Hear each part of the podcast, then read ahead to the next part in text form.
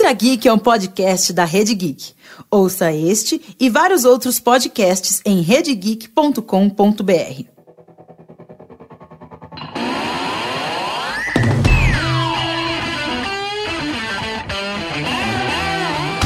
Como e em qual lugar você vai estar trabalhando daqui 20 anos? Seja qual for a sua projeção, considere o fato de que as 8 horas dentro do escritório do seu chefe estão com os dias contados. Essa foi a constatação apresentada pela pesquisa mundial Future of Work, realizada pela empresa de tecnologia ADP e publicada pela revista Exame em março deste ano. A empresa de tecnologia colheu depoimento de 2 mil funcionários de empresas de 12 países, entre eles o Brasil. As entrevistas mostraram que o principal valor que vai guiar o comportamento profissional dos próximos anos é a autonomia. Nesse futuro próximo, habilidade socioemocional, autogestão e criatividade são habilidades que vão ser determinantes para quem for trabalhar em um cenário que, por conta da automação, o número de empregos será reduzido pela metade e o trabalho independente vai aumentar cada dia mais. Segundo dados do Fórum Social Mundial de 2018, até 2030 a automação vai mudar a carreira de 16 milhões de brasileiros.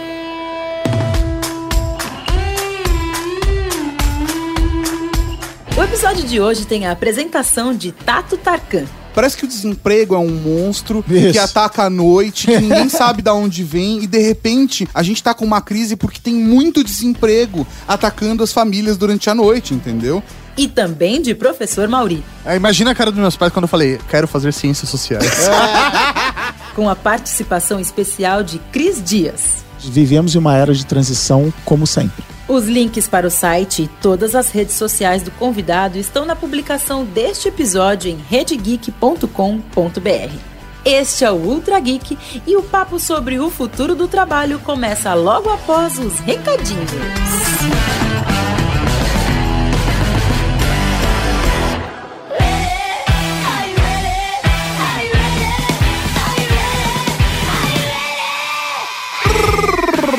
Recadinhos, Cavalaria Geek!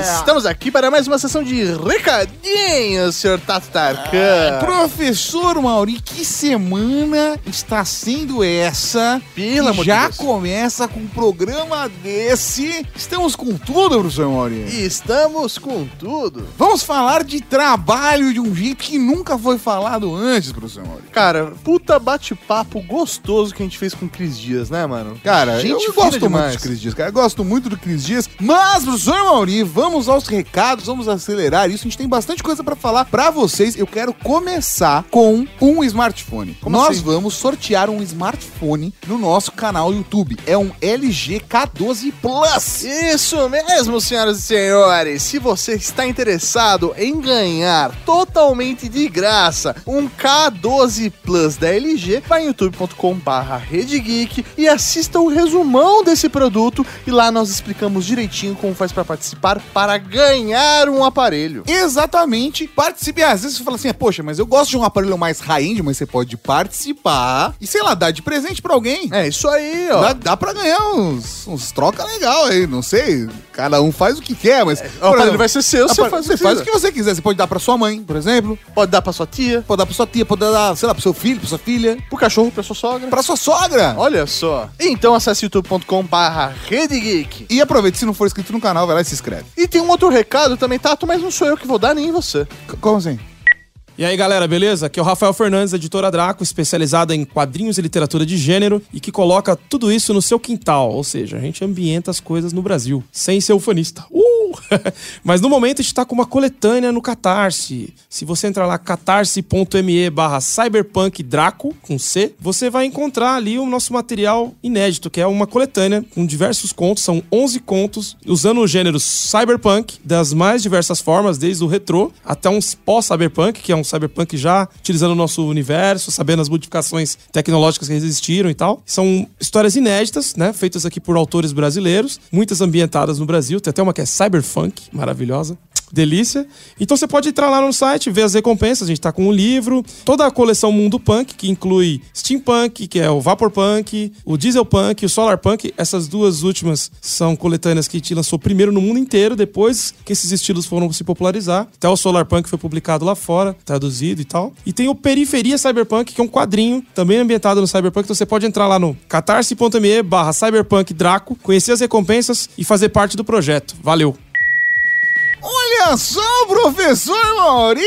Tivemos aqui a nossa sessão de recadinhos invadida por Rafa Fernandes, esse cara que ajudou a gente a fazer o audiojogo Apagão, Tato Tarkan. Então corre lá que ainda dá tempo de participar do Cyberpunk da Draco. Cara, a qualidade da Draco é sempre espetacular, repetaculê, já bateu a meta, já é garantido. É isso aí, dá pra saber, a gente conhece a qualidade do trabalho da Draco. Então se você curte Cyberpunk, você curte esse universo, vai lá, corre e garante logo o seu. Já bateu a meta, agora é chuchu beleza. Link tá no post. Tá no post, mas pra facilitar é catarse.me barra cyberpunk Draco. Pra finalizar esses recadinhos, Tato, sabe o que eu percebi? O quê? Que nós não falamos quem foram os ganhadores dos prêmios do Padrim de abril, Tato. Olha só! É verdade, então vamos aqui falar os sorteados do mês. Quem ganhou o sorteio de coisa linda de Deus foi Felipe Pereira. Felipe Pereira vai receber em casa um cartão de experiência do Vive Experiência. O cartão de experiência, você abre e ele fala, boa experiência. Foi isso. Não, não é. É um cartão onde ele vai acessar o site do Vive Experiência e ele vai ver o que, que ele quer viver de experiências a partir daqueles créditos que estão no cartão. E ele pode trocar por uma experiência. É, isso aí, pode trocar por uma experiência que, meu, tem Legal. diversas, é bem Pra legal. fazer uma massagem. Ou, e eu só ir no cinema. E sei, é. Ou seja, no viajar cinema- de balão. Viajar de balão, eu não sei se nosso case pagou, dá pra pagar essa Mas, de repente, ele paga a diferença. É verdade. Tem, no Via Experiência tem várias experiências Um diferentes. jantar. Tem umas paradas dessas. Você pode pegar um jantar, pode... você pode trocar por uma experiência, seja qual for. Eu sempre fiquei tentado, eu ganhei umas duas vezes já um cartão de, de experiências. Eu sempre fiquei tentado aí no spa, mas aí na última hora eu troco por cinema.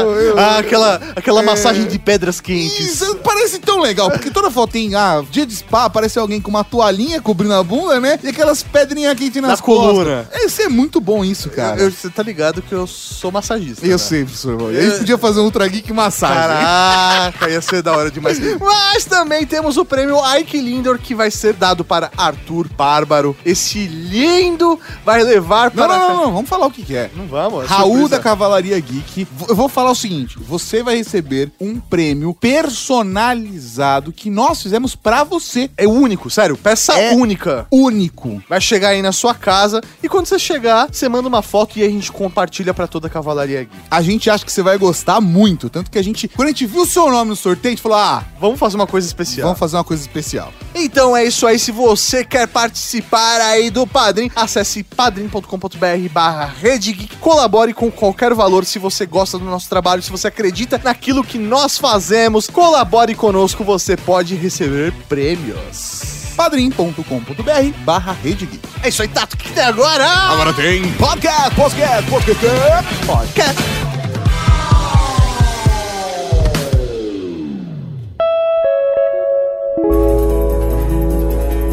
Quando meu irmão tinha 10 anos, fiz a pergunta clássica: O que você vai ser quando crescer, Lucas? Lembro dele parando de ler o gibi e me respondendo convicto, como se já tivesse pensado naquilo algumas vezes. Tô um pouco em dúvida. Quero ser bailarino, astronauta, bombeiro e testador de montanha-russa. Testador de montanha-russa? O que é isso? Perguntei já imaginando a resposta. Ué, é o cara que fica testando a montanha russa várias vezes para ver se ela funciona. Uau! Essa deve ser mesmo uma ótima profissão. Respondi para ele com sinceridade. Eu, que já tinha anos de registro em carteira, comecei a refletir sobre como a busca de nosso trabalho deveria estar associada ao encontro dos nossos ideais de felicidade. Na idade que o Lucas tinha, é comum as crianças não pensarem em grana ou no status que tal profissão vai trazer. Em qual momento perdemos isso de vista? Lucas cresceu, quase virou piloto de avião, mas percebeu que queria mesmo era cuidar de gente. Está cursando fisioterapia. Nos dias mais pesados de trabalho na frente do computador, eu fecho os olhos e me imagino subindo no carrinho colorido com ele, prontos para começar o trabalho com os nossos imponentes crachás de testadores de montanhas russas.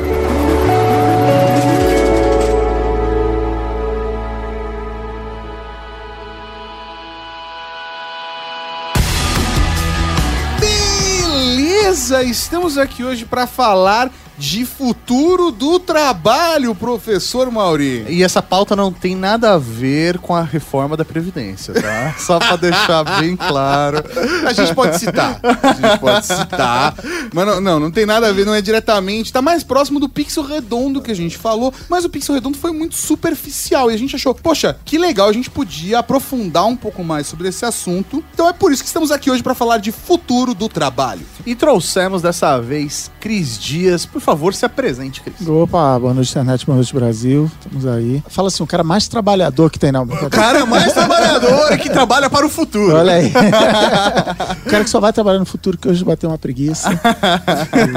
Não garantimos nada sobre o futuro, não sabemos Isso. sobre o futuro. Muito bem, estamos aí. Vai, vamos, vamos ver o que, que vai. Não faço a menor ideia do que, que vocês vão botar pra trabalhar aqui, mas vamos ver. Antes de qualquer coisa, Cris, tem algum link, alguma coisa para as pessoas conhecerem mais o seu trabalho? Olha aí, muito bem, muito bem ensaiado, porque eu esqueci, eu sempre esqueço de falar isso. Eu sou um péssimo divulgador do meu próprio trabalho. Então, muito obrigado. Cara, antes de mais nada, você me encontra, sou arroba Cris Dias. É muito fácil assim. Se eu não sou o arroba Cris Dias de uma rede social, essa rede social está fadada ao fracasso.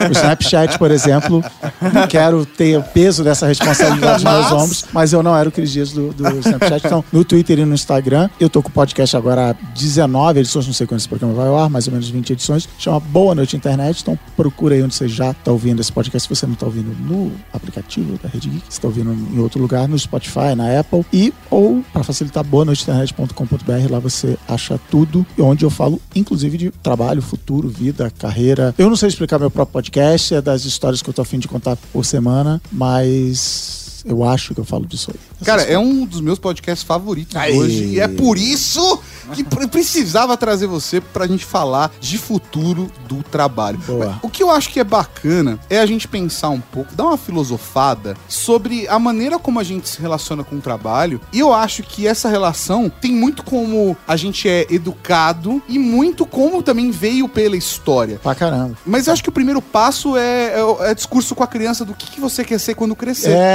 é. E até brincadeira. Até adulto a gente fala, quando eu crescer eu quero ser que nem você e tal. É. Né, de, e, essa- e a outra que é, eu acho uma coisa muito paulistana, mas dizem que não é. A gente se conhece, se apresenta, eu falo, eu sou o Cris e você pergunta, o que, que você faz? É isso Né, aí. A gente se define pela profissão, pelo trabalho. Não fala pai da Valentino do Enzo, fala eu sou médico, podcaster, piloto. Você diz o, o seu trabalho. Isso não é de hoje. É, é todas as, as pessoas chamadas, os sobrenomes americanos chamados Smith, chamado é a profissão. João Fe, Smith, João Ferreiro. Então assim, o sobrenome do cara veio da profissão dele. Então a gente tem essa relação importante com o trabalho já há muito, muito, muito tempo. É, eu casei recentemente, peguei o sobrenome da minha esposa e agora eu sou um catador de gravetos. Ah, é? Que é genial, né, cara? Como é que é catador de gravetos? Me ajuda na minha. É porque é a, a profissão mais antiga do mundo, né? É, ó, o sobrenome dela é Loman, né? E eu Loman. É, Loman. E Tá. ela, no alemão, é, significa os catadores de Ah, gravetos. sabia disso, Tá agora eu sou um catador de gravetos. Aprendi alguma coisa assim. Catador de gravetos. Loma é uma palavra muito pequena, principalmente pro alemão. É exatamente. Aonde você fala, sei lá, espirro, tem 45 Isso. minutos de fala. Catador de gravetos, não, loma. Tá Mas bom. com certeza é uma abreviação. É, exatamente.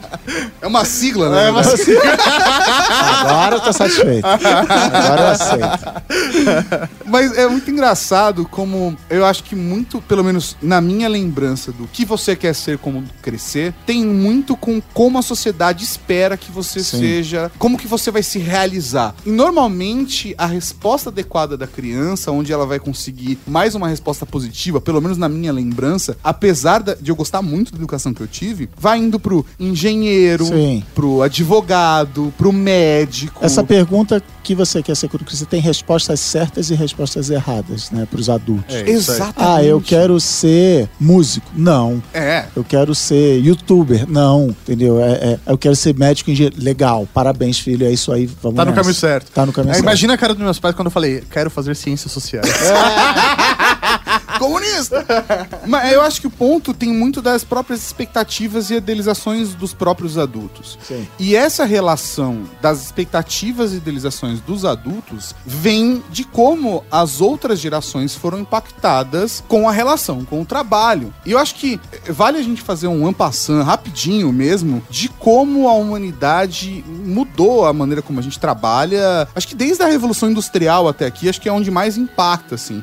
Porque eh, a relação de trabalho durante a Revolução Industrial e durante as grandes guerras acabou mudando um pouco a maneira até como a gente é educado na escola, né? Sim, você era, antes disso, é, provavelmente sua profissão era camponês, era agricultor, cavador de terra e, e coletor de batatas no- do, do solo. No máximo um catador de gravetos. No máximo. Luxando. Então, e aí, fábricas e tal, a galera sai do campo, vai pra cidade, e aí começa, acho que a primeira grande ruptura. Você não necessariamente vai trabalhar na mesma coisa que seus pais, porque até então era isso. Filho, eu sou sapateiro, Sapateiro. ou eu sou agricultor, eu sou lavrador, você vai ser a mesma coisa. Você não tem direito de escolher isso. E aí começa a se abrir, no final todo mundo vira operário, apertador de parafuso, mas não parece que agora eu tenho um poder de escolha. Quando você literalmente se muda do campo para a cidade, você deixa a sua família para trás, você provavelmente deixa seus pais para trás e vem. Esse trabalho traz uma liberdade individual. Pô, agora eu não vivo mais à sombra dos meus pais, eu posso ser o que eu quiser, eu posso fazer o que eu quiser na minha vida. Então, esse novo trabalho nas indústrias, nas cidades, cara, é muito legal, libertador isso, vai mudar a minha vida. Eu vou lá, vou para aquele lugar mágico, desconhecido e tal, e vou, e vou mudar a minha vida. Eu vou ficar rico, que eu vou. Tô vendo esses caras aí no Instagram, não, não tinha Instagram em 1800, mas eu tô vendo esses caras ganhando dinheiro e tal. Então, eu. O próprio conceito de cargos, promoções, na, na fazenda tudo bem, você tem o capataz, mas de novo, é, é muito horizontal. Todo mundo tá fazendo basicamente a mesma coisa, catando laranja. Na fábrica, não, você vai ser o gerente, você vai ser o cara que agora conserta. Então, você tem uma, pelo menos uma esperança de mobilidade social, de você subir na vida. Mobilidade social é um nome bonito, subir na vida, chegando na fábrica e falando isso. E aí, o seu trabalho passa a ser o centro da sua vida mais do que nunca. É, e é, é, muito, é muito louco como isso ficou preso na nossa sociedade, né? Isso passou a ser a, a base até de educação que a gente recebe dos nossos pais e no ensino até hoje, né? Então a gente tem aquela base de estrutura de ensino onde você vai se formar, você tem que estudar para aprender, para ser um ótimo aluno, para entrar numa ótima faculdade, para ser um ótimo funcionário e ter um É isso. ótimo cargo. A gente é criado para ter essa E estrutura. desenvolver uma carreira, né? É isso aí. As- o seu sucesso está paralelo com o desenvolvimento de carreira que você vai fazer ao longo da sua vida. E não é de hoje, isso que eu vou falar, mas hoje está literalmente rolando esse papo de que tem muita gente que acha que o papel da escola é formar um ofício. Então você tem que aprender. A matemática é importante, porque saber somar, você vai ser trabalhar no banco e vai precisar saber somar. E até coisa assim, não, tem que é, ter mais escola técnica. As crianças têm com 15 anos ir para uma escola técnica e aprender uma profissão. Aprender coisas que são aplicadas. E isso não é problema só de governo, de política de governo. Você tá cheio de, espero que seja exagero, mas alguém postou outro dia uma creche que prepara para o mercado de trabalho, MBA para escola, assim. Os pais estão pensando nisso. Não, eu vou matricular meu filho nessa com 5 anos de idade nessa escola aqui, porque daqui saiu o CEO da não sei o que, não sei o que, ela estudou aqui. Então já a visão da escola não de formar pessoas que pensam, mas de formar funcionários, de formar o ofício, de você aprender coisas, apertar parafuso na escola e não aprender a pensar, questionar, estudar. Então, Isso tem muito a ver com a. Continua essa discussão na nossa realidade até hoje. Sim, né? sim, sim. E- e- é- é um- o que é muito maluco é que eu acho que a, a Revolução Industrial, além de abrir porta pra todo esse processo que, bem ou mal, traduz-se como o sonho americano, né? Sim. Porque é o cara que vai lá e tem condições de dar uma guinada, de subir de vida.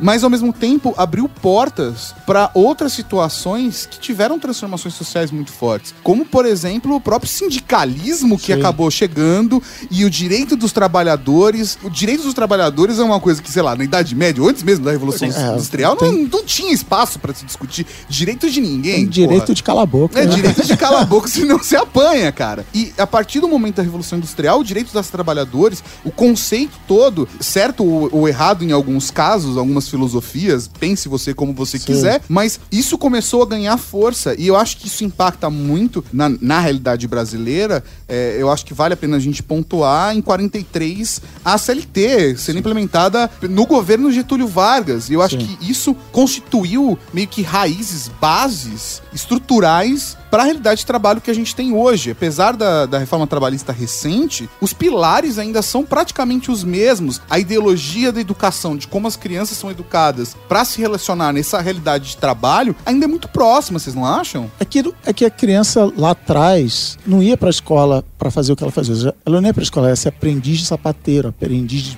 pintor, Leonardo da Vinci e tal. Sim. A escola era uma faculdade. Você ia aprender aquela profissão porque já estava meio que pré-determinado. Teu pai virou e falou: você vai ser pedreiro, então você vai ali trabalhar com aquele cara ali, você vai ser pedreiro e você vai passar a vida inteira construindo uma catedral aqui na, aqui na cidade. Que aconteceu que, muitas acontece, vezes. que era o que acontecia. Com tudo isso que a gente falou, a Revolução Industrial, da informação, né? a escola mudou o papel. Nós estamos vivendo o futuro do trabalho de, de certo modo. E aí entra coisas tipo isso, a CLT, que é de 43 e traz coisas que na Europa foram conquistadas, sei lá, 50 anos antes, para equilibrar o jogo de poder entre quem trabalha e quem é o dono da empresa, vamos dizer assim. Então tem muita gente que defende que o papel do governo é equilibrar essa luta e, e jogar sempre a favor do trabalhador, porque ele individualmente não consegue lutar contra o, o dono da fábrica. Não tem a mesma força. Não né? tem a mesma força. Tem gente que acha o contrário e até aí é só uma questão de opinião, não, não tem resposta certa. Não, o papel do governo é não se meter nas relações de trabalho, nas relações de empresa e cuidar de outras coisas como segurança e tal. Tudo bem, quando a conversa tá Saudável amigável, tá saudável nesse nível, não tem, não tem a resposta certa. E provavelmente a resposta é no meio do caminho, você tem que ter um equilíbrio entre essas duas forças. Para que a relação de trabalho seja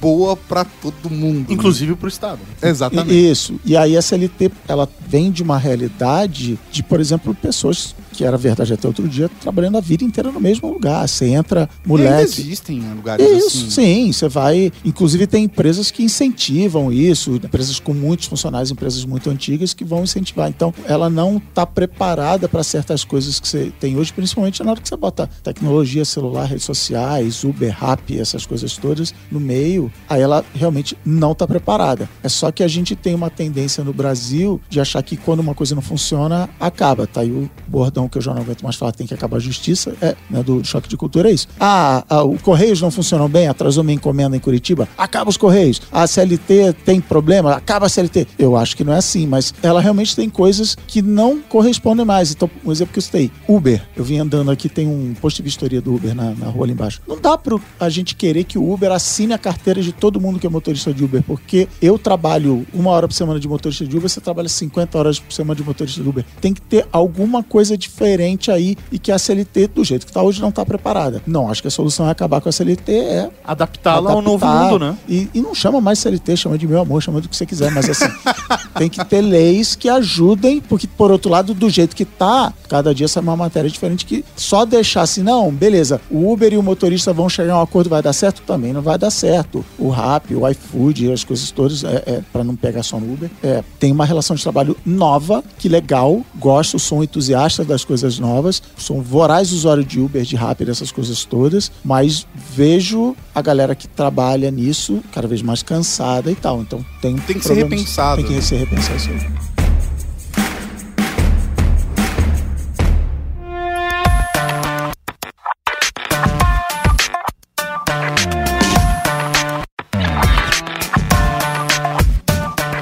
Conselheiro de aposentadoria, gestor de qualidade de vida, coordenador de identidade virtual, lixólogo e modelador de órgãos.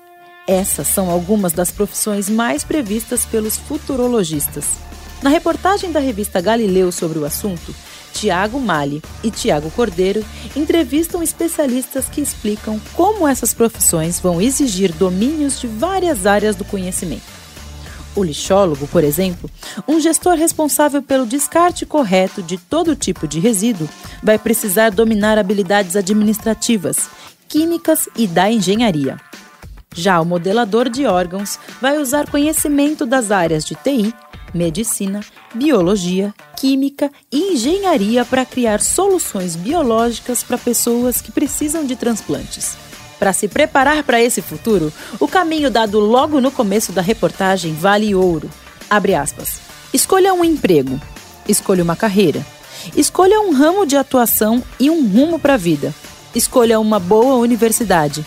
Uma especialização. Mas esteja preparado. Você terá que rever suas escolhas.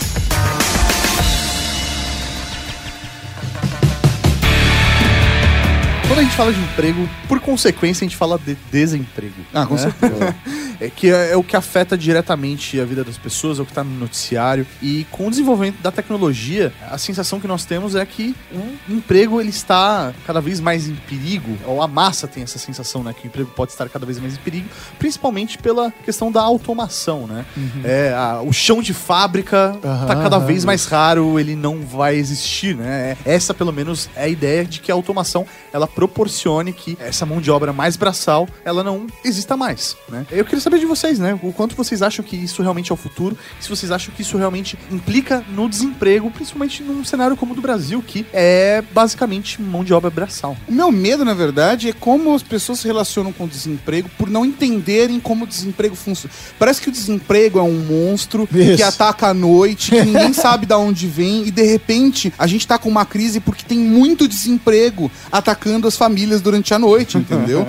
tipo, da onde que vem esse. Por que, que o desemprego existe, sabe? Então, eu consigo entender que quando um país tá mais fraco economicamente, isso impacta em empregos porque tem menos dinheiro eh, e a economia fica mais fria e as coisas não funcionam necessariamente, mas também entendo que existe o impacto de que vários empregos deixam de existir por conta da automação. Eu já tava lendo um, um estudo recente de Oxford, tava falando que nos próximos 20 anos, em vários países, 50% dos empregos existentes hoje vão deixar de existir. Mas dos empregos ou dos tipos de trabalho? Dos empregos que existem hoje. Da- da- dos, dos títulos, dos nomes. É, o tipo, tipo, de sapateiro, não é. vai ter mais sapateiro. Só que o problema é que a imprensa sensacionalista pega isso e não fala do tipo 50% dos empregos que existem hoje vão deixar de existir. Eles falam, vão acabar, a automação vai acabar com 50% dos empregos. Tá. Mas é que Mas Parece que 50% das pessoas não vão ter onde trabalhar. Exatamente, metade da população que tá trabalhando hoje não vai trabalhar no futuro, mas, sei lá, por exemplo,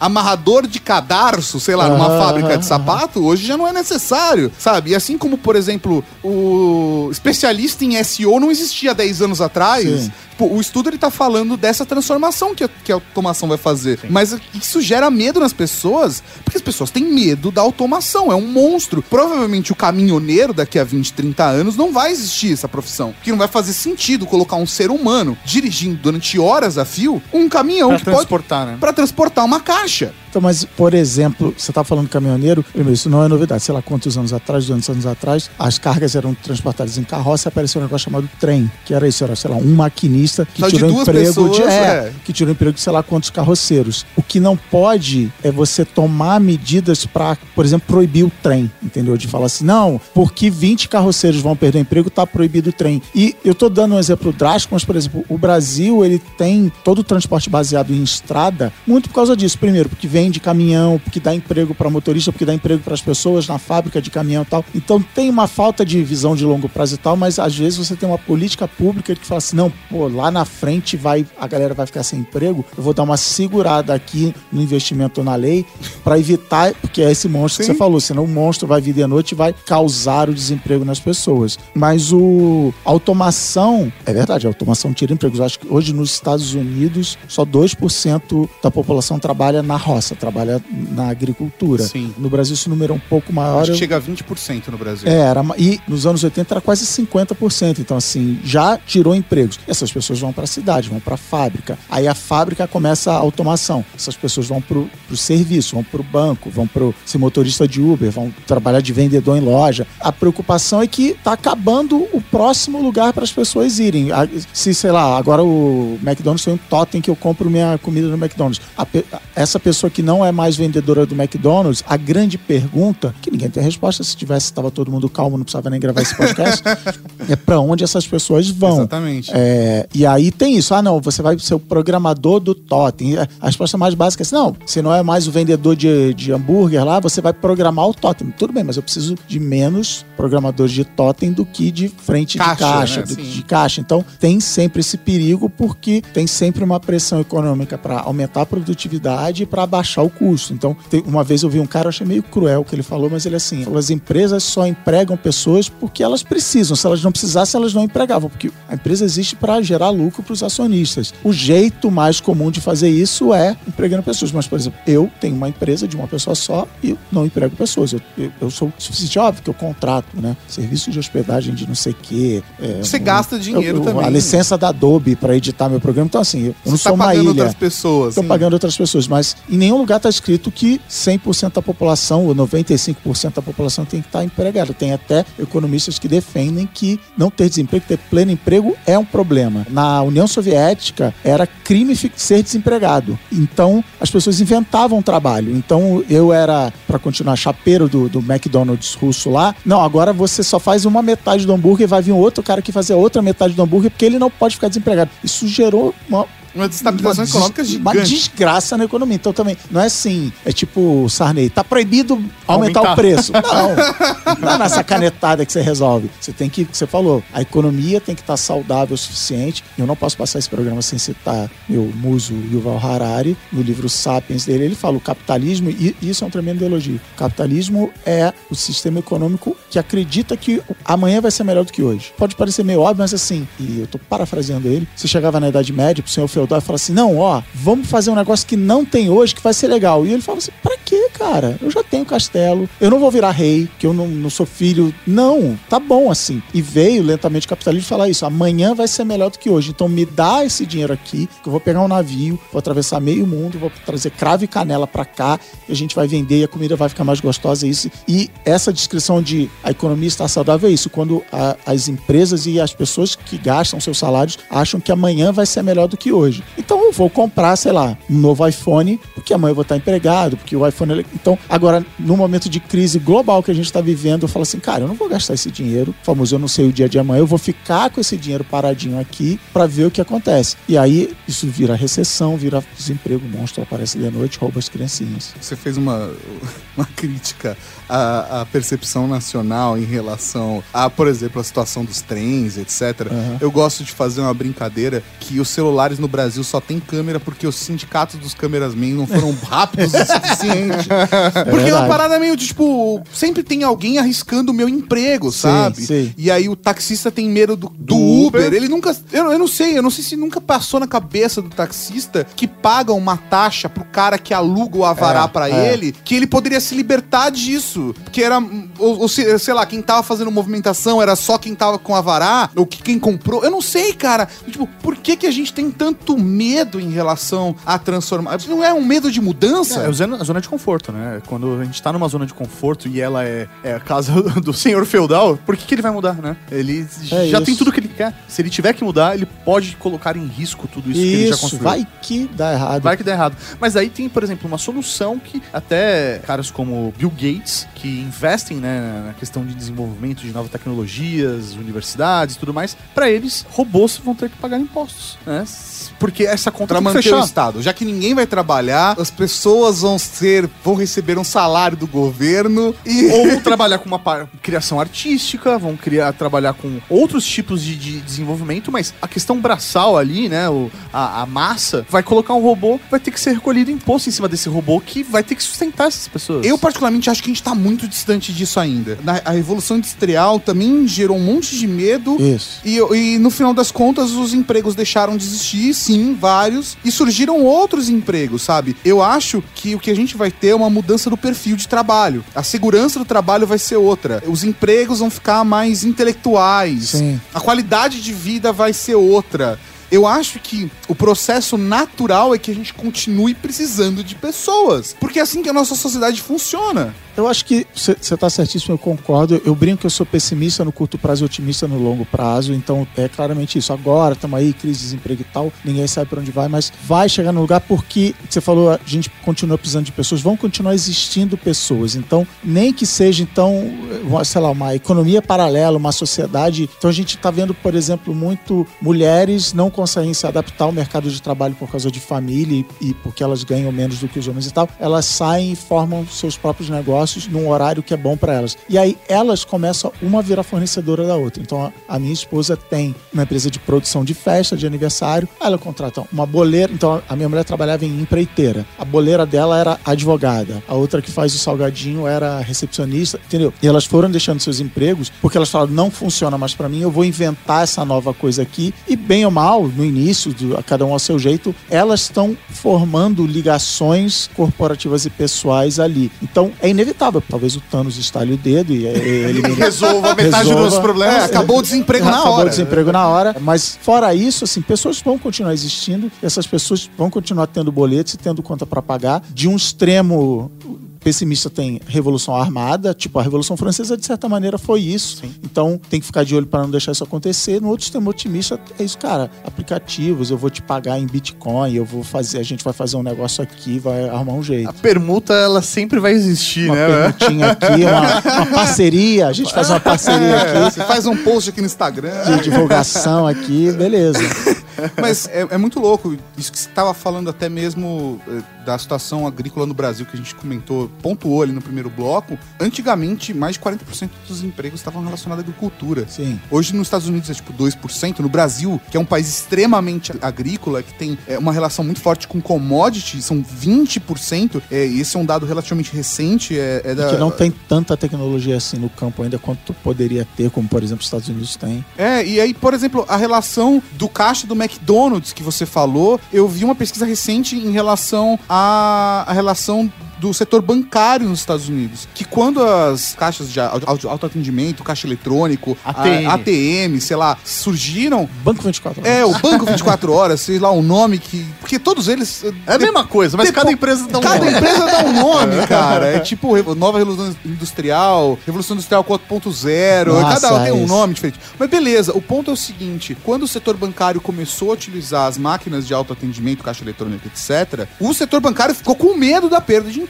O que vai acontecer com os caixas? Que era o fator humano que ficava atendendo as pessoas. Houve dificuldade de implementação, com certeza. Isso influencia também o usuário. Mas a verdade é que dos anos 80, onde começou a ser de fato implementado nos Estados Unidos até 2010, o, o número de empregos no setor bancário aumentou e não diminuiu. Porque os profissionais que estavam na frente do caixa foram remanejados. As profissões, né? As vagas foram remanejadas. A gente precisa de mais gente, por exemplo, no setor de TI para poder gerenciar tudo isso.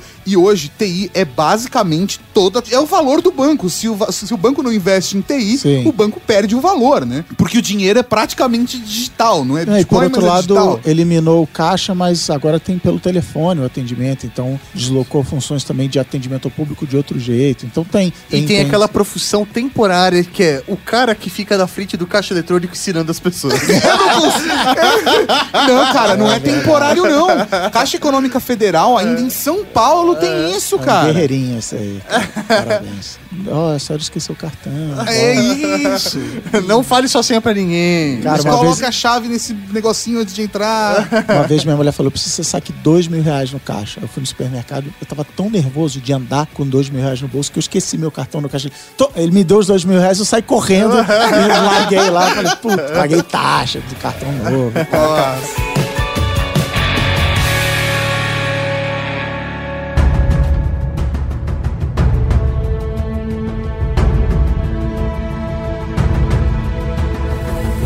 Correia era publicitário e gerente de uma loja de importados no aeroporto.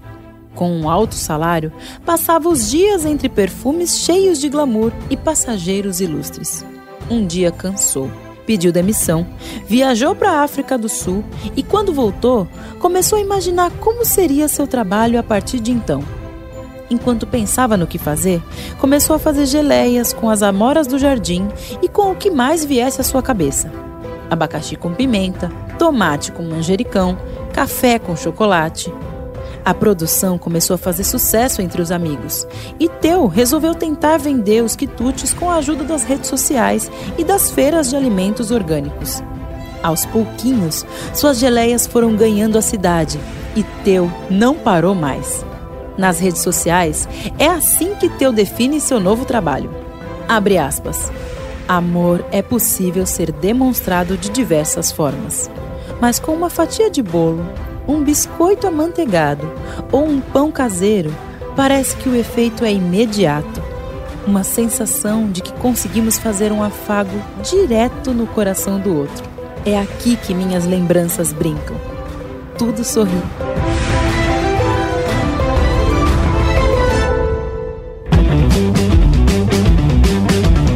Eu acho que esse ponto de mudança é o ponto principal da nossa discussão em relação ao trabalho. Porque na minha cabeça, quem tá aqui ouvindo podcast, também meio que pensando, tipo, gente, vamos lá, vamos organizar essa conversa, porque aonde eu me encaixo no próximo passo? Porque o que, que eu visualizo pro meu futuro, sabe? A gente falou aqui que a automação também cria empregos, que os empregos mudam, coisas que não existiam agora começaram a existir. É, por exemplo, sei lá, 10, 20 anos atrás, ninguém ia falar, ah, que eu quero ser quando crescer? Eu quero ser especialista em SEO, eu quero ser Você é webmaster. podcaster. É, você podcaster. Vocês 12 anos atrás falaram, mas mais ninguém.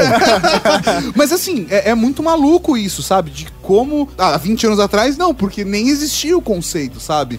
Talvez de uma outra forma pensar nisso, mas a profissão que nós temos hoje não existia antes. Isso, inclusive, gerou uma barreira até mesmo dentro da minha família. Sim. Como que eu fui explicar pros meus pais o que eu queria fazer? Eles provavelmente não entendem até hoje o que eu faço. Sim. E é muito maluco isso. É, e, na verdade, um- a forma deles conseguirem entender o que você faz, na verdade, são pelos resultados. É, ah, não, beleza, ele é casado e ele mora e não morreu de fome. Então, tá dando Disney. certo.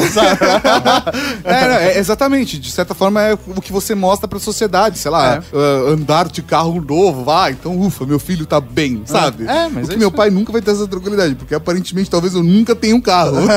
mas, Ainda mas- tem essa, é como é que você não, não tem casa própria, como é que você não tem carro, como é que você é isso, como é que você nunca casou, como é que você não tem filho. É, é a relação com o trabalho, é a relação como você enxerga o sucesso, Isso. como você enxerga os valores. E isso tudo muda de geração pra geração. Isso mudou da geração dos nossos pais pra nossa geração, pra geração que tá agora entrando no mercado de trabalho. E toda essa perspectiva muda, assim. Eu me lembro de quando eu entrei na empresa pela primeira vez, de dentro de um RH da empresa, as pessoas estarem comentando, tipo, ah, o que os millennials esperam das empresas é diferente. Não é crescimento profissional, não é desenvolvimento de carreira, mas é fazer algo que tenha propósito pra eles. E aí fala isso ironicamente, assim, tá, tá errado esse bando de criança mimada e é isso aí, ah, já quer. Tu é mimimi, né? Ou, ou ainda, do tipo, sim, o que os, os millennials querem é propósito, mas eles nunca vão receber um aumento de salário e vão Também. trabalhar na miséria pra sempre. É. Então, é, é- é muito maluco isso. E eu acho que a gente não consegue visualizar, vislumbrar, como vai ser também a realidade daqui a 10 e 20 anos. Então, falar do- que não vai ter emprego no futuro, talvez não tenha seu emprego, mas você vai ter uma- um jeito de se encaixar lá na frente, né? A minha segunda citação preferida de todos os tempos é de um filósofo italiano,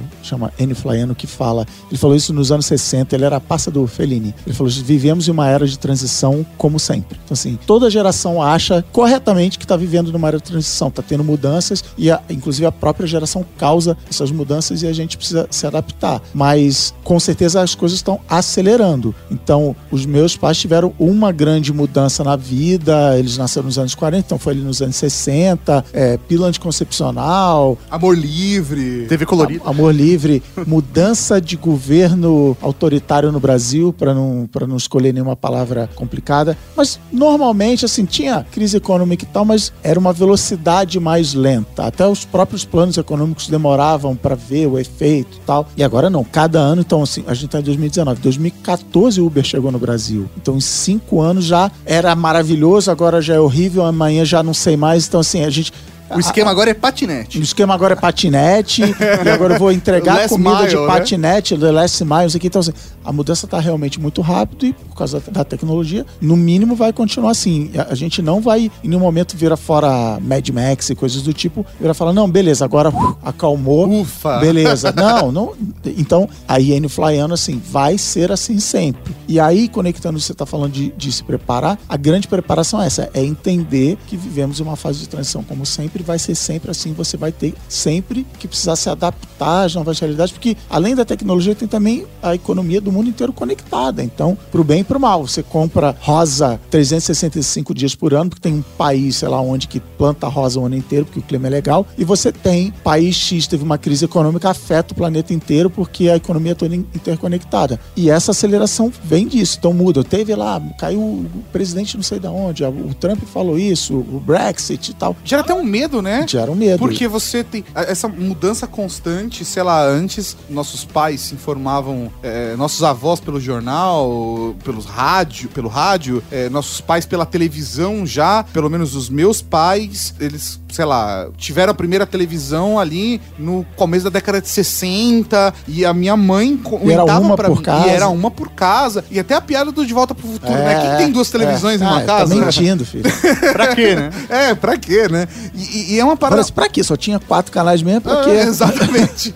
Mas é, é uma parada muito maluca, porque os nossos pais é, ainda estão vivendo esse processo de transformação, aceitando bem ou não, se movimentando ou não, eles estão num mundo onde está acontecendo esse movimento de transformação muito grande. Mas a gente nasceu num mundo completamente analógico, né? Sei lá, a gente nasceu assistindo televisão, talvez tenhamos a maior parte de nós sendo sido educados pela televisão, mas a gente passou por processo de transformação de telefonia celular, internet, internet móvel, é. assim, é uma parada, tem uma curva muito grande. E isso gera uma transformação cada vez mais rápida. O acesso à informação, além de gerar o medo, ele gera uma transformação ainda mais rápida, né? Gera uma ansiedade, mas eu confesso pra você que eu, eu adoro isso. Eu sou muito otimista quanto a isso, inclusive por um motivo mega egoísta que é assim, meu pai trabalhou a vida inteira no mesmo lugar fazendo basicamente a mesma coisa. Eu sei que eu não vou estar trabalhando na mesma coisa que eu trabalho hoje daqui cinco anos. Isso me dá um alívio de falar assim, tudo bem, a, a decisão que eu tomar agora, inclusive do que eu vou fazer, daqui cinco anos não vale mais. E eu vou precisar estar sempre aprendendo. Eu sei que, que cansa. Eu também, caraca, agora eu tenho que aprender Instagram.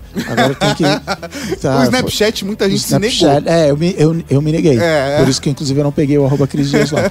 Eu acho isso legal assim. Um dia um amigo meu descreveu uma empresa desse jeito que eu, que eu vou falar agora, e eu falei, legal, vou roubar essa descrição para mim. Que assim, eu quero ser o cara do facão. Eu sou o cara que tá na, no pé da Serra do Mar, olha aquele matagal, fala, pega o facão e fala assim, cara, eu vou abrir essa picada aqui, depois a galera vem atrás. E toda vez que eu me vejo profissionalmente na situação onde a, onde a galera chegou. Começa a ficar muito confortável ali, não. Chega tá? as charrete, já tem a vendinha, já tem o barbeiro. Eu fico nervoso, eu quero pegar o facão e eu quero sair. Então eu tô numa. numa a gente tá numa época onde o mato tá crescendo pra frente, você chega num lugar, tem mais mato, tem mais mato. Eu acho isso animal. Então, se a gente fala de se preparar pro futuro, a grande preparação para o futuro é recursiva é assim, é formar pessoas capazes de se adaptar ao futuro, a saber que vai mudar, de onde vem essa mudança, ficar de olho, prestar atenção, não ficar preso a legados, ficar preso ao passado. E aí volta na história da escola. Eu fiz faculdade de na época chamava nem isso chamava mais informática. Eu sou formado em processamento de dados.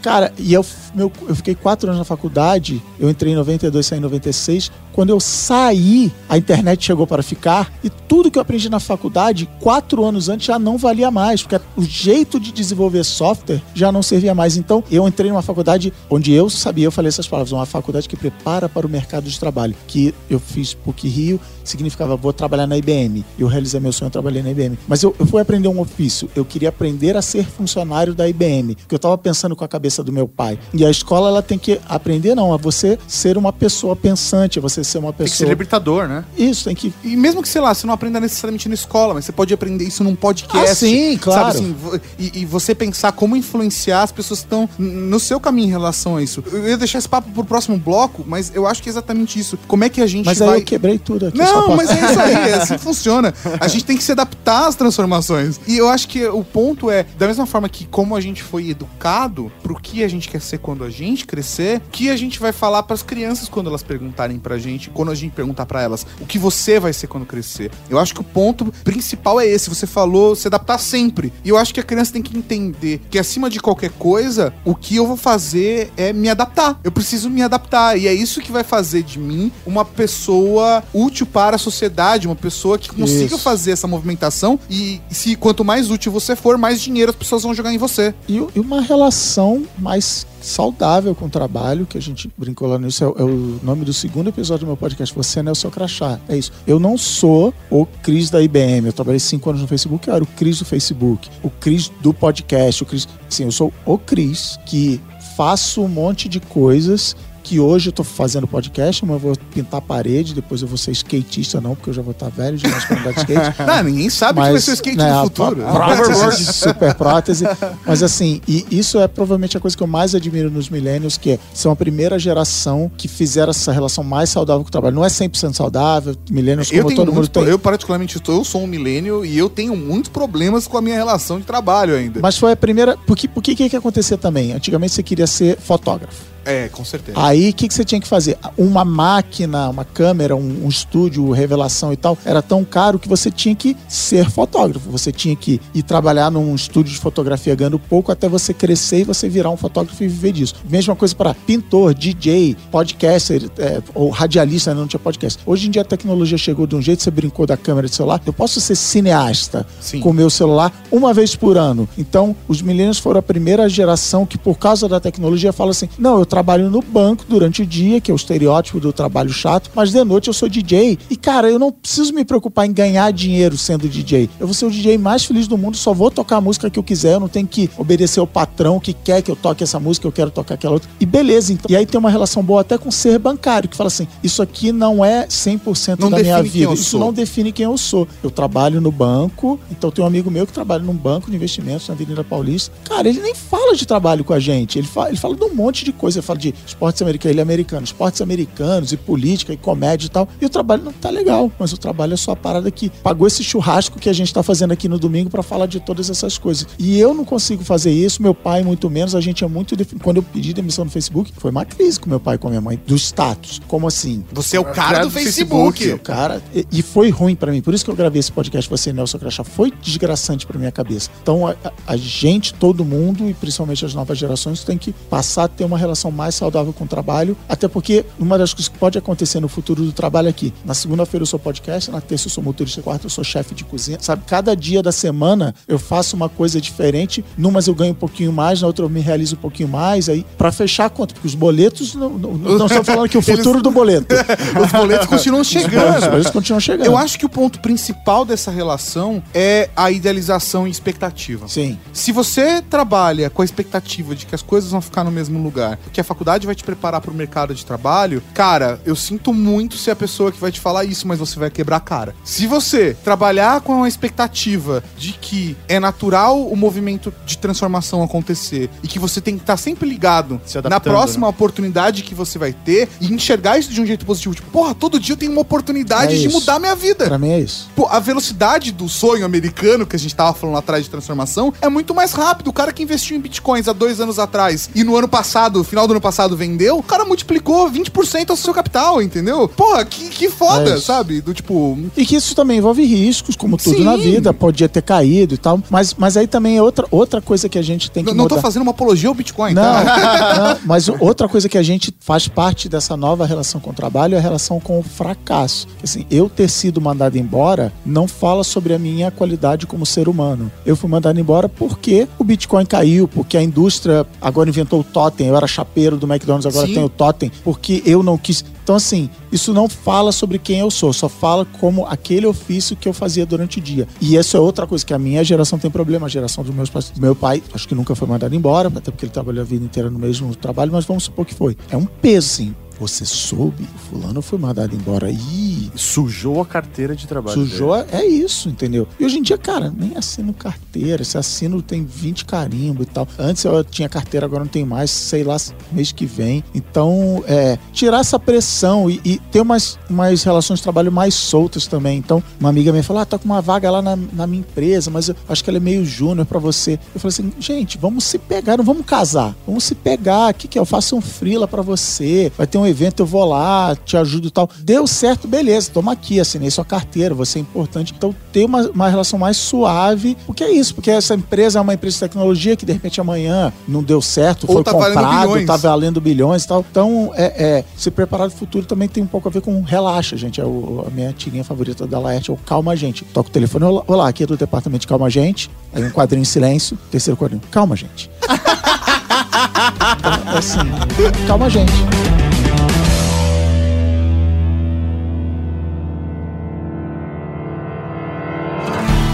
Colecione habilidades não credenciais. Hoje, a educação não acaba quando você sai da sala de aula. Aprender deve ser para a vida toda. Essas são algumas das frases ditas pelo sul-coreano Yoon Suk YS-Chi na abertura do seminário O Futuro do Emprego e o Emprego do Futuro. O evento, realizado pela Folha de São Paulo em dezembro de 2018, trouxe especialistas para pensar como precisamos nos preparar para o que vem por aí. Chi é presidente da Elsevier, a maior editora científica do mundo. Para ele, é preciso que o sistema de ensino brasileiro seja reformulado para que as crianças entrem em contato com diversas formas de aprender. A criatividade e habilidades adaptativas para o futuro, onde o trabalho será cada vez mais dinâmico, serão fundamentais. Ti dá sua sugestão para os brasileiros. Abre aspas. Invistam continuamente em educação, mas não em um sistema que encha as crianças de fatos e as faça decorar coisas. Fecha aspas. Em síntese, nossas crianças precisam aprender a aprender.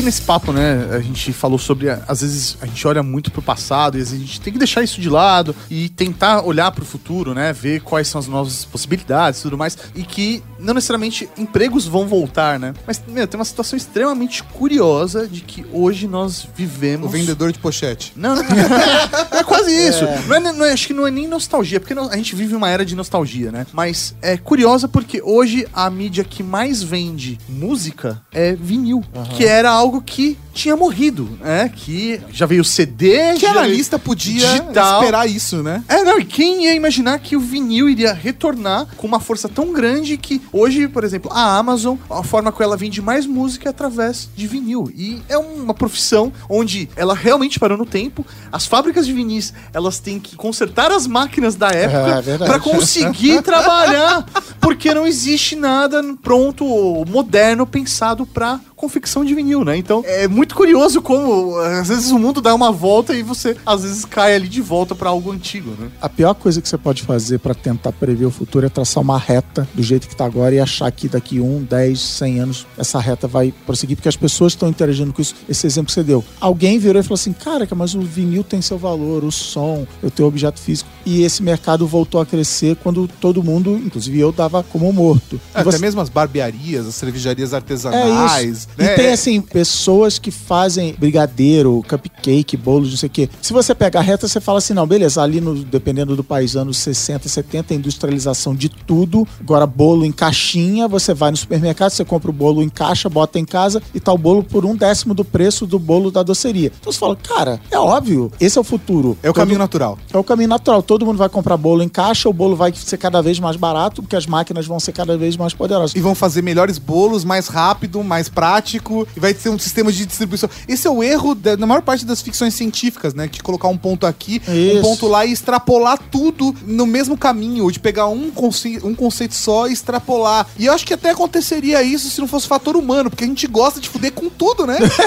é uma isso. Bela, uma bela explicação. Mas tem isso. Então, por exemplo, no, eu tava vendo o vídeo do, do evento do Facebook que teve essa semana com as novidades do Facebook. Eles sempre trazem em casa, ah, esse aqui é o fulano. E aí era uma doceira de Ribeirão Preto, se eu não me engano, chamada Isa, não lembro sobre o nome dela, que ela faz cupcakes e ela vende pelo WhatsApp.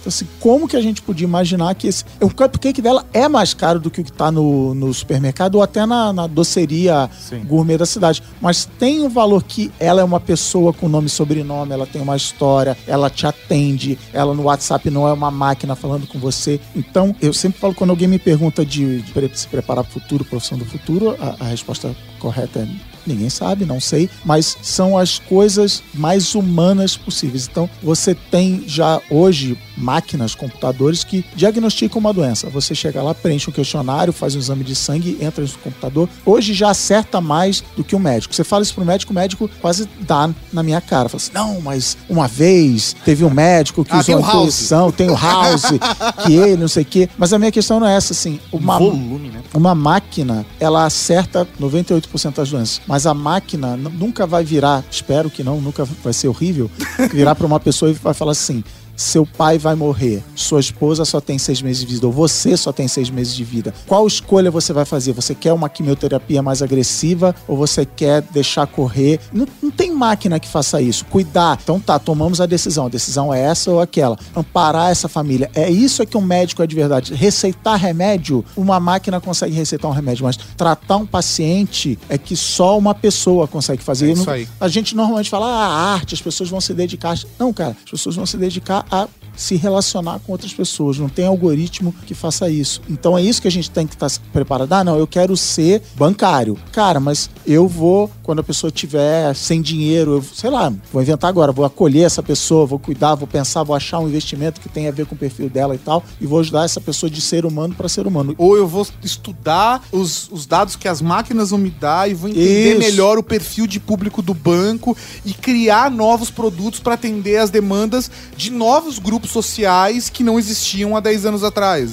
Eu acho que é isso, cara. Eu acho que esse fator humano é onde bate tudo. É, é- é a inteligência social, de você conseguir entender como os outros humanos se relacionam, qual é a relação deles com os produtos, ou qual é a relação deles com outros seres humanos e entender que as máquinas não vão poder cumprir esse papel de ser um ser humano. É, e de ter carinho, de ter empatia, de falar, eu entendo, sabe, de, de ouvir a pessoa. E isso em qualquer profissão é, é necessária. Então, cada profissão entender o que é isso. Ou até, na, então beleza, então já sabendo disso, eu vou mudar de profissão, eu vou mudar de carreira, se preparando. Eu acho muito que tem também a questão da criatividade, sabe? Eu acho que o profissional do futuro tem que ser criativo. Eu não acho que. Quando você pensa, tipo, ah, você é um criativo, normalmente se associa do tipo assim, ah, beleza, eu vou ficar sentado na mesa lá de um redator e a gente vai fazer uma equipe. Ou sei lá, ah, não quero ser publicitário, não quero ser músico, não tem nada a ver com isso. Mas eh, as pessoas não conseguem compreender que ser criativo é, é, é ser criativo em todas as coisas. É ser criativo em como entregar um papel higiênico no banheiro, sabe? Ou é como alocar a água da sua casa, sabe? Ser criativo na hora de criar soluções, desde que seja para coisas do dia a dia. Ser criativo nas relações. Ser criativo na hora de bolar a maneira como o seu trabalho se relaciona com os seus clientes ou com o seu chefe. Ser criativo na hora de enxergar um problema que a sua equipe, a sua empresa tem e pensar como vocês vão solucionar aquilo para poder melhorar a empresa ge- ou melhorar a humanidade. pessoas, né? É isso aí. Não, e assim, eu sempre uso como exemplo da profissão mais chata do mundo, que é contador. Eu, eu admiro quem é contador, porque assim, eu não duraria um dia sendo contador. Eu conheço pessoas que adoram ser contador. Assim, ah, que legal. Caralho, que tesão! Hoje eu, puta, fiz um imposto de renda. É, e- aí, ótimo exemplo, o imposto de renda, assim, eu, eu tava conversando com o meu contador, porque eu sou privilegiado, eu pago para as pessoas fazerem o meu imposto de renda, e eu tava explicando para ele assim, cara, nesse ano aqui, eu errei na minha declaração de imposto de renda, eu fiquei com medo de corrigir o governo vir em cima de mim e tal, não sei o quê. Então, o meu contador falou, não, não é assim que funciona, calma, a gente vai mudar isso aqui, se você tiver que pagar, vai ser no máximo. Então, assim, eu, calma, gente, eu, eu entendo disso aqui, tem um, um software avançadíssimo cruzando todos os dados do, do imposto de renda do mundo, mas eu entendo da legislação, mas eu te entendo como pessoa, eu entendo que você ficou com medo, eu entendo que no ano tal você estava, sei lá, vou inventar, se separando e por causa disso você não declarou imposto de renda, você fez de qualquer jeito, ou que você Ou foi esqueceu, enganado. sei lá. ou- eu te entendo. Eu, o único tipo de ser capaz de entender um ser humano é outro ser humano. Uma máquina não vai, um algoritmo pode estar fazendo. Pergunta um, você se separou no ano de 2017? Mas ele não vai conseguir ter a empatia, né? ter essa empatia, ter, entender, falar, cara, eu já passei por uma situação parecida com você, eu, eu conheço uma pessoa que passou por uma situação parecida com você, vamos trabalhar junto aqui. Eu sou especialista nisso, eu entendo disso mais do que você, confie em mim que a gente vai resolver esse problema humano aqui. E aí vai emitir um DARF, ela vai pagar ou vai receber e tal, mas isso a tecnologia resolve, o que não resolve é a camada humana da coisa. É isso aí. Eu acho que esse exercício é a parte mais importante que, que, que acho que a gente tem que fazer, todos nós, no nosso dia a dia, sabe? De como a gente consegue fazer essa transformação e se colocar num lugar onde, onde a gente vai ser necessário, onde nossa, nosso trabalho, nossa força vai realmente fazer diferença. né? E vocês acham que tem al- alguma coisa prática, objetiva que possa ser feito, por exemplo, para sei lá, ter um filho hoje? Como eu posso ajudar meu filho a se preparar para esse futuro, para dar esse próximo passo? Vocês conseguem enxergar alguma coisa? Cara, eu tenho uma filha de 12 anos que toda criança de 12 anos odeia ir pra escola. Ela tinha um professor ano passado, um professor que era chato, que falava assim: a outra turma é maravilhosa, vocês são horríveis e tal. Cusão, cuzão. e eu, no momento de inspiração, parecia um treinador de filme americano fazendo aquele discurso motivacional.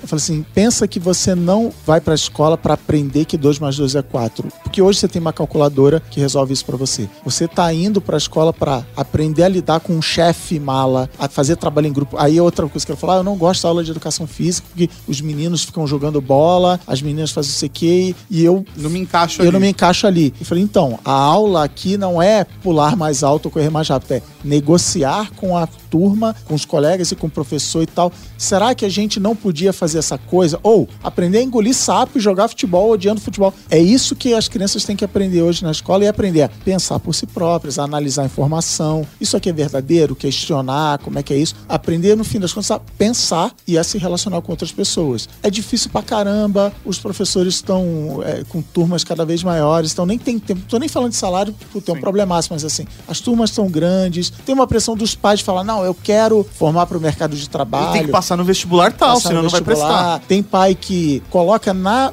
100% na escola a responsabilidade de, de formar mentalmente e emocionalmente as crianças. Não é, tem em casa. Às vezes isso, inclusive, piora, porque aí encara a escola só como prestador de serviço. Não, meu filho tem que passar de ano, eu tô pagando. Então, assim, tem uma responsabilidade dos pais de saber o que exigir da escola, que não é aprender a tabuada ou aprender a minha mãe até hoje fala dos afluentes do Rio Amazonas, que eu não tive que aprender isso. Como assim você não sabe? As gerações estão ficando Você não sabe É. decor, é. Tem- Tem o Google, o Google tá deixando todo mundo burro. É isso. é- eu fiz até esse post no Facebook outro dia. O que eu mais espero das minhas filhas é que elas pensem por elas. Não deixem ninguém pensar por elas. Não passe procuração, pensamento. Pra mim, isso é o básico. Se rolar isso, pra mim, fiz o meu trabalho bem feito. É isso aí. Eu acho que olhar para as crianças e ajudá-las a desenvolver um pensamento crítico que eles possam analisar e, e aí como por exemplo você estava falando no caso da sua filha de utilizar a aula de educação física para desenvolver inteligência social ou desenvolver inteligência social enquanto ela tá aprendendo matemática com um professor que é um cuzão É. Tipo, só que exige de você racionalizar isso pra ela Sim. e fazer o paralelo com a realidade lá na frente, porque aí de fato ela vai desenvolver essa inteligência emocional de como lidar com a situação lá na frente. e fazer o paralelo falar: ah, esse chefe cuzão é igual meu professor de matemática cuzão, eu já passei por ele. De boas, não é o fim do mundo. Porque é meio complicado a gente. Eu, por exemplo, não tenho filhos, o mais próximo que eu tenho é a minha sobrinha. Mas ter sobrinho é muito melhor do que ter filho. Puta, com certeza, eu não, eu não sou, eu não sou obrigado a limpar a bunda de ninguém. Isso. Mas o ponto é, tipo, porra, cara, a gente vê artigos, histórias, pessoas, depoimentos, te falando, tipo, sei lá, a escola faz um, um evento, todo mundo ganha prêmio, sabe? É, Tipo, é, é. tenho uma parada do tipo, parece que as crianças não podem sofrer impactos É emocionais, isso, é isso. perdas, a competitividade é horrível. Eu acho que a gente em casa tem que preparar as crianças exatamente proposto, preparar pro lado negativo da vida, preparar e mostrar que as pessoas vão morrer e que tem gente que é um cuzão, tem gente que quer ser o mal, sabe? Sim. E, e por mais que a pessoa possa dar sorte e não encontrar nenhum desses cuzões pela vida, apesar de eu achar hoje impossível, mas quem sabe no futuro, mas que ela possa estar pronta caso encontre, né? Sim. E. É isso, esqueci o que eu ia falar. E fim do programa. E sobe o Gonzaguinha aí. É a vida. É a vida.